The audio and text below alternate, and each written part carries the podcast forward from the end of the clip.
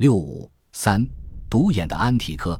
安提帕特逝世的消息传到了身处皮西迪亚的独眼安提柯处，他刚刚在那里大败佩尔迪卡斯党羽同盟。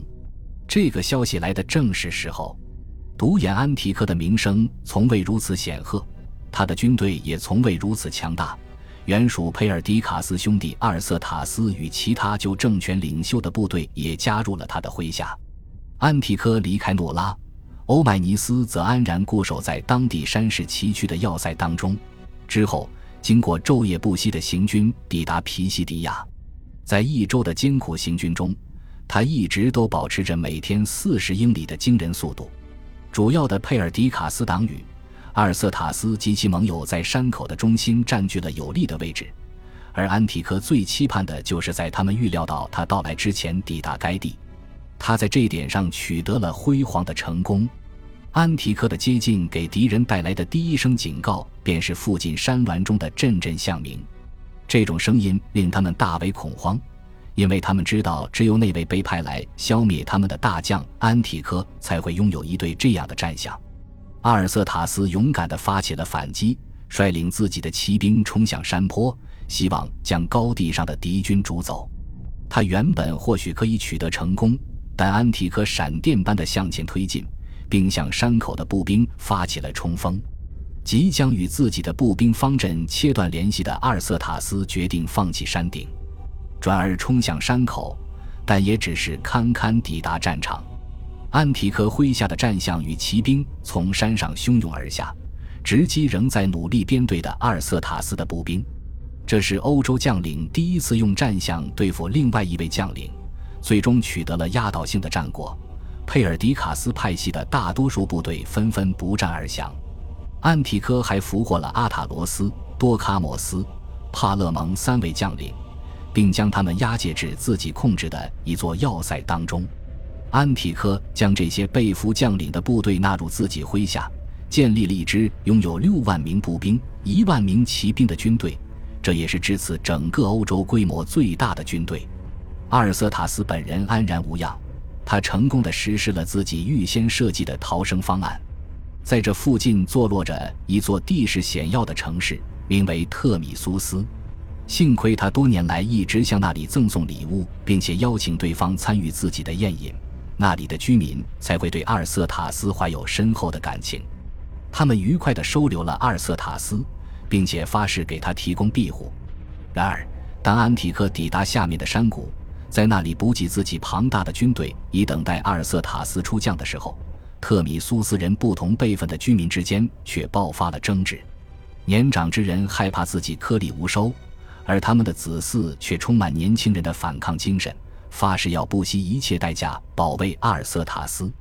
年长之人见自己无力占得上风，便与安提柯制定了一项秘密计划，指引他佯装撤退，从而将年轻人引开。安提柯按照指引撤离，不出所料，这些年轻人便尾随安提柯而去。这个时候，长者们便对阿尔瑟塔斯发动了突袭。阿尔瑟塔斯眼见自己遭到出卖，便选择了自杀。长者们将他的尸体抬出城外，为了不让归来的年轻人们看到，便将尸体藏于布匹之下，然后将之送至安提柯处。虽然独眼的安提柯并非残忍嗜血之辈。但他偶尔也会冷酷无情，在接下来的三天中，他对阿尔瑟塔斯的尸体进行了残虐，直至遗体开始出现腐烂的迹象。特米苏斯的年轻人正因自己的英雄遭遇背叛而怒火中烧，是要发起游击战。或许安提柯此举就是想要给这些年轻人一些教训，又或许安提柯是想对犯下了谋害伟人腓力二世之女库纳涅罪行的阿尔瑟塔斯进行报复。不管他的动机为何，他最终还是将那残缺不全的尸体扔到地上，任其腐烂，然后遗失而去。特米苏斯的年轻人找到了阿尔瑟塔斯的尸体，并为其举办了隆重的葬礼。如今，在土耳其南部仍可看到一个岩石墓葬，其墙壁之上还装饰着一幅冲锋骑兵的浅浮雕。我们几乎可以肯定，那里就是阿尔瑟塔斯最后的安息之地。就在安提柯率领着自己庞大的军队从特米苏斯出发之时，从欧洲传来了消息：安提帕特逝世了。这位老者的逝世给安提柯留下了诸多悬而未决的问题。既然佩尔迪卡斯党羽的军队已经被击溃，那么他接下来应该做什么？安提帕特曾经几乎把他当做自己的统治伙伴，而现在他却永远退出了舞台。那么安提柯又该扮演什么样的角色呢？安提柯本来很希望接替安提帕特成为国王的守护者，但他现在了解到。这一职位居然被神秘地授予了一位没有取得辉煌胜利，也没有指挥过重大行动的将领波利伯孔。困守诺拉并希望恢复自己曾经地位的欧迈尼斯又该怎么办？安提柯曾派遣一位使节前往安提帕特那里寻求他的意见，然而这个使节抵达佩拉时为时已晚。安提柯现在必须自己决定如何处置这位曾经的希腊好友，在某一时刻。关于欧迈尼斯命运与他自己政治前途的问题，在安提柯的脑海里汇为一体，并就此令他联想到了一个共同的解决方案。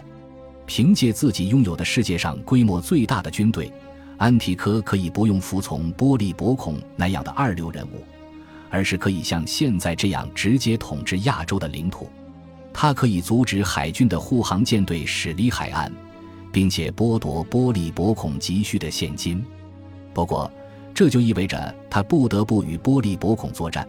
在这种情况下，他就需要一位优秀的顾问。而据他所知，欧迈尼斯正是他所能找到的最佳人选。虽然安提柯接下了杀掉欧迈尼斯的任务，但现在看来，更好的解决办法应该是利用，而不是摧毁这个人所拥有的智慧与才能。安提柯安排欧迈尼斯的密友与同胞希洛尼摩斯前往诺拉。将这一消息带到那里的要塞，欧迈尼斯可以从此恢复自己在卡帕多西亚的权利，拿回自己失去的所有财富，同时还能收获额外的犒赏与荣誉。他需要做的就是向安提克宣誓效忠，同时同意成为他的首席顾问。这两个人将联手规划一条属于自己的路线，并且索取他们想要的任何霸权。对于他们而言。这个帝国唾手可得。感谢您的收听，喜欢别忘了订阅加关注，主页有更多精彩内容。